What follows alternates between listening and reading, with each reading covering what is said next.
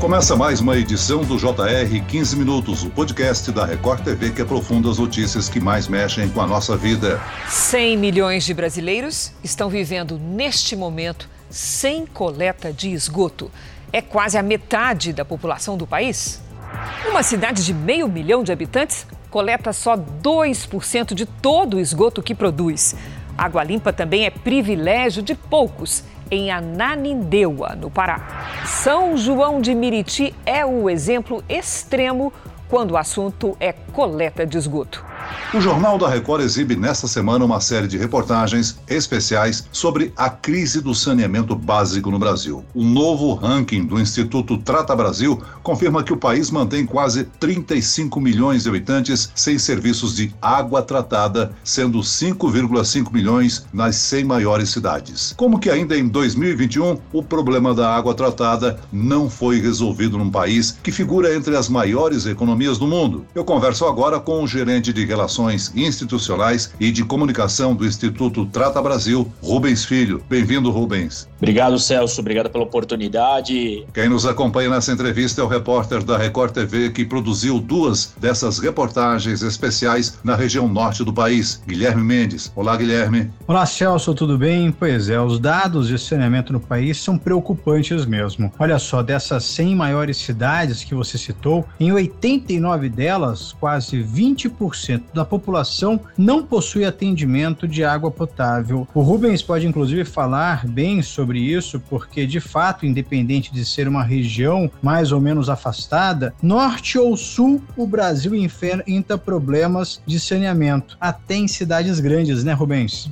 Perfeito, Guilherme. É um prazer novamente estar falando com vocês sobre saneamento básico, um tema tão importante para a sociedade brasileira, uma pauta que o Instituto Trata Brasil advoga há muitos anos, porque entendemos justamente que é uma infraestrutura ainda muito precária em todo o país, como você muito bem colocou. Quando a gente começa a analisar regionalmente, percebemos que o Brasil tem algumas lacunas de saneamento básico que nos preocupa, né? Então a região norte acaba sendo disparadamente a pior do país aí, com 12% da população recebendo fazendo coleta de esgoto. É importante que o ouvinte se atente quando eu falo coleta de esgoto, porque parece uma coisa um pouco banal, né? Parece um, uma coisa que não é tão presente do nosso dia a dia. E a coleta de esgoto ela é fundamental, porque ela justamente ela retira o esgoto de nossas casas e deveria estar tá levando esse esgoto para uma infraestrutura, para uma rede, para uma estação de tratamento, para que essa água poluída ela fosse tratada e não estivesse perto de nossas casas, justamente porque isso pode trazer problemas de saúde pública pública, né, historicamente conhecido pelo mundo todo. Então, obviamente, quando a gente analisa esses dados, para nós, o Trata Brasil, mas também para a sociedade como um todo, é chocante, né? A gente saber que na região norte, uma região super importante, onde está a Amazônia, né? A Amazônia brasileira se concentra por lá, e a gente tem ainda pessoas morando em locais onde o esgoto passa céu aberto, a gente tem pessoas morando em locais onde não se tem água encanada, isso também é um outro ponto que a gente deve discutir. Então, quando a gente gente olha aí para a região norte, mas também a gente olha para o sul do Brasil, né, estados importantes como Rio Grande do Sul, Santa Catarina, a gente vê que a coleta de esgoto, infelizmente, ela chega para poucos. Rubens, conta pra gente como é que é feito o monitoramento pelo Instituto Trata Brasil.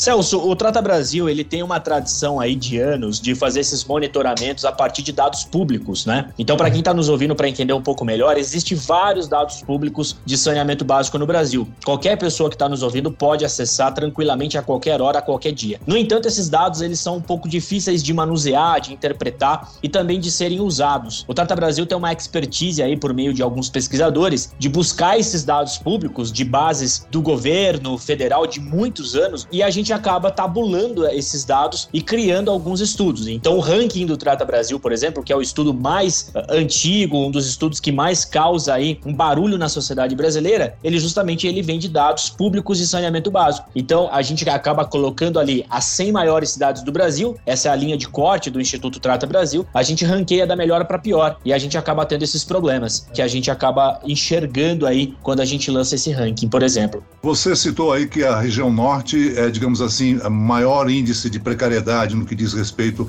à água tratada e esgoto. Agora, quais estados sofrem mais com a falta de água encanada e como é que isso influencia na expectativa de vida e no índice de desenvolvimento humano desses locais? Quando a gente fala em água tratada, Celso, a gente de novo vai olhar para a região norte do país. Podemos também olhar um pouco para a região nordeste, que é onde historicamente enfrenta crise hídricas, né? Mas em relação aos estados, a gente pode elencar aí Rondônia e o Pará, né? Infelizmente são um dos dois piores estados do Brasil em relação ao saneamento básico como um todo. A gente precisa sempre analisar isso como um todo, né? Então, certamente a gente tem aí Rondônia e o estado do Pará, mas também o Maranhão, se a gente olha um pouco ali para o Nordeste, ocupando aí as piores posições em relação a esses indicadores. Inclusive, né, Celso Rubens, a Nanindeua, que fica aqui na região metropolitana de Belém, ela ocupa o primeiro lugar pelo oitavo, nono ano consecutivo como a cidade com o pior índice de saneamento básico. Eu estive lá, inclusive, conversando com algumas famílias que vivem sem essa falta de água, de abastecimento de água potável. E o que a gente percebe que, além dos adultos que sofrem com esse problema, mas principalmente as crianças também enfrentam enfrentam essa carência na estrutura do saneamento, seja a falta de água potável ou até mesmo a falta da coleta do esgoto. Uma coisa que eu percebi nessas comunidades que eu passei, Rubens, é que é comum as crianças em idades ali bem jovens, 3, 2, 3 anos, começam a andar e já em contato com esse esgoto. E aí elas acabam ficando com frequência doentes. Pode-se afirmar, o Instituto consegue traçar um parâmetro para dizer que essa criança que não tem essa formação boa dos órgãos, do cérebro, por causa dessa doença constante, ela vai atingir e prejudicar o adulto do amanhã? Perfeito, Guilherme. Você resumiu basicamente tudo que o Trata Brasil estuda quando a gente fala, por exemplo, da saúde. Porque a gente olha para a criança primeiro, porque isso vai atrapalhar ela lá na frente. O Trata Brasil, para ilustrar melhor, ele é composto por embaixadores, né? Que são pessoas, figuras públicas muito importantes, cada um na sua área, que advoga pelo saneamento como nós. Uh, e muitas delas são médicos, por exemplo. Então, esses médicos, eles sempre nos disseram: olha, a faixa etária de 0 a 4 anos é a faixa etária mais perigosa para sofrer com doenças doenças de veiculação hídrica. Por quê? Porque a doença de veiculação hídrica que vem à nossa mente e que acomete a maior parte das crianças são as doenças diarreicas, aonde a criança perde água, aonde ela está num processo de desenvolvimento e ela é internada porque ela está perdendo água dentro do seu corpo. E, e, isso tudo ocorreu justamente por esse relato uh, muito bem que você fez, que é estive no local, eu vi as crianças brincando, porque ela, a criança ela não tem a percepção que o adulto tem que aquela água tá suja, que aquela água vai causar um problema. E muitas das vezes os pais, quando quando se dão conta, já viu que a criança passou cinco minutos ali brincando. Isso já seria o suficiente. Então, é, justamente quando a gente tem um problema muito grave nessa faixa etária, por exemplo, de 0 a 4 anos, nós vamos ter consequências no futuro, porque essa criança ela vai ter uma capacidade de aprendizado menor do que crianças que não tiveram e que não sofreram tanto com doenças de veiculação hídrica. E mais, lá na frente, ela pode se tornar, né, a gente não vai generalizar, mas a gente pode dizer, baseado justamente no que os nossos embaixadores já disseram, é, essa criança ela pode se tornar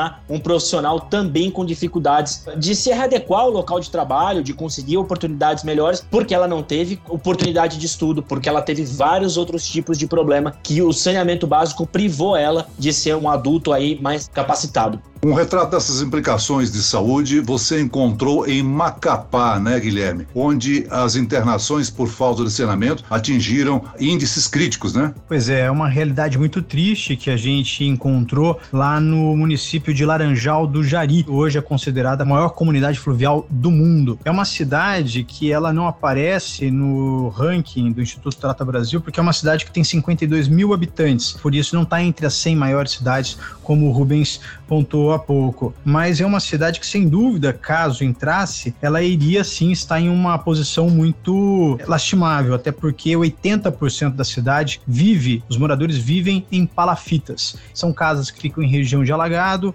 casas que não têm água tratada, não tem água encanada, não tem destinação correta de esgoto. A cidade ela vive mediante ao que consegue pegar do rio Jari. E quando não vai, por influência da maré, pegar água no rio, eles recebem caminhões-pipas que são fornecidos pela Defesa Civil do município. É, só que os caminhões, eles são apenas três para atender toda essa população, ou seja, o abastecimento por esses caminhões é feito uma ou até no máximo duas vezes por semana. É um ambiente muito, muito contaminado, porque não tem coleta de esgoto, não tem coleta de lixo, caminhões de lixo não vão para dentro desses bairros, por isso é é uma realidade muito triste, principalmente para essas crianças que vivem ali. Celso, eu já viajei bastante aqui pela Amazônia e posso dizer que é um dos lugares que mais me impactou até hoje, viu, Celso? Em junho de 2021, Rubens, foi aprovado e sancionado um novo marco legal do saneamento que busca acelerar a expansão dos serviços de água e esgoto pelo país. Essa lei, em teoria, coloca para 2033 a meta de garantir acesso à água tratada para 99% da população brasileira e coleta e tratamento dos esgotos para 90%. Você acredita que essa proposta é viável se concretizar nos próximos 10 anos? É uma proposta ousada, né? A gente ofertar água aí para 99% da população e qualidade do esgoto no... para 90% da população do país, de fato, é uma, é uma meta muito ousada para daqui 12 anos praticamente. Temos que ter em mente o seguinte: a meta está posta, a gente tem que perseguir essa meta, a gente tem que pensar nessa meta, independente se vamos conseguir cumprir ou não. Muitos estados, muitas cidades com certeza irão cumprir porque já estão nesse processo. Outros, infelizmente, não. Então, a gente vai precisar desenhar perfeitamente quem não está com conseguindo alcançar a meta e o que a gente pode oferecer enquanto eh, sociedade, enquanto governo, para ajudar esses municípios e, e, estados a chegarem lá. O importante é que todos cheguem. 2033 é o ideal, mas se a gente não conseguir, a gente precisa pensar um pouco mais para frente. Agora, Rubens, é muito comum a gente ouvir dizer que saneamento básico não ganha eleição, porque rede de esgoto é algo que não se enxerga, fica enterrado, né? Como, por exemplo, uma obra no asfalto. É quase um ditado popular. Mas como pode algo tão básico que afeta tanta gente não ser levado em conta na hora de uma eleição? Você acha que a maioria da população ignora os problemas que a falta de tratamento de água causa? Celso, é uma ótima pergunta, porque o Trata Brasil já estudou isso há alguns anos e naquela época, né, 10, 12 anos para trás, a gente chegou a uma conclusão que a própria sociedade tinha dificuldades de entender o que, o que é saneamento básico. Isso faz com que a classe política também não agisse na velocidade correta porque não era cobrada. Mas o que nós uh, estamos percebendo aos poucos é que essa mentalidade, tanto da sociedade quanto da classe política, está mudando. Então a sociedade está percebendo que é muito importante a, a água tratada, né, a coleta do esgoto, esse afastamento, esse tratamento do esgoto, ao mesmo tempo também que estamos observando alguns movimentos políticos, em todo o país, na esfera municipal, estadual e também um pouco na esfera federal, de que o saneamento básico ele pode ser uma grande plataforma política também. O Trata Brasil está enxergando um pouco com algum, alguma perspectiva mais otimista o que está acontecendo é, de alguns anos para cá. Mas de fato, é, essa sua colocação, ela fez muito parte de um Brasil até pouco tempo atrás, aonde saneamento básico infelizmente não dava voto. Rubens, aqui no Norte, nas duas reportagens que eu fiz, eu escutei muito uma postura desacreditada dos moradores. Pessoas que estão nessa realidade há 40, 50, 60 anos e até acabei ouvindo algumas vezes a palavra foi sempre assim. Então percebe-se que existe o sonho de ter essa melhoria e essa estrutura básica de saneamento, mas ao mesmo tempo eles estão, não sei se desacreditados ou até já calejados, acostumados com essa realidade. Você acha que isso é capaz de mudar por eles mesmos ou tem que vir de fora para dentro? É, essa observação, Guilherme, ela ocorre justamente porque tem uma frase que nós sempre dizemos aqui no Trata Brasil. Nós estamos condenando as pessoas a passarem toda a sua vida sem água tratada e sem coleta de esgoto por decisões totalmente equivocadas do ponto de vista político. O saneamento básico, ele é uma infraestrutura pública, né? Por mais que tenhamos agora o novo marco legal do saneamento básico, e muito se fala da privatização, isso não existe, na verdade, porque o saneamento básico, ele é uma decisão pública, ele é uma decisão municipal, algumas vezes uma decisão colegiada entre o município município, estado. Mas por que que essas pessoas é, elas repetem essa frase que elas não não vão conseguir ter acesso ao saneamento porque sempre foi assim? Porque de fato a política de saneamento básico no Brasil desprivilegiou a maior parte da sociedade brasileira, justamente deixando com que as empresas prestadoras de serviço permanecessem nos locais sem nenhum tipo de cobrança, sem nenhum tipo de meta, sem nenhum tipo de averiguação ou fiscalização. Então, por exemplo, esse novo marco legal do saneamento básico, ele é justamente ele tenta mudar isso. Se ele vai conseguir mudar uma outra história,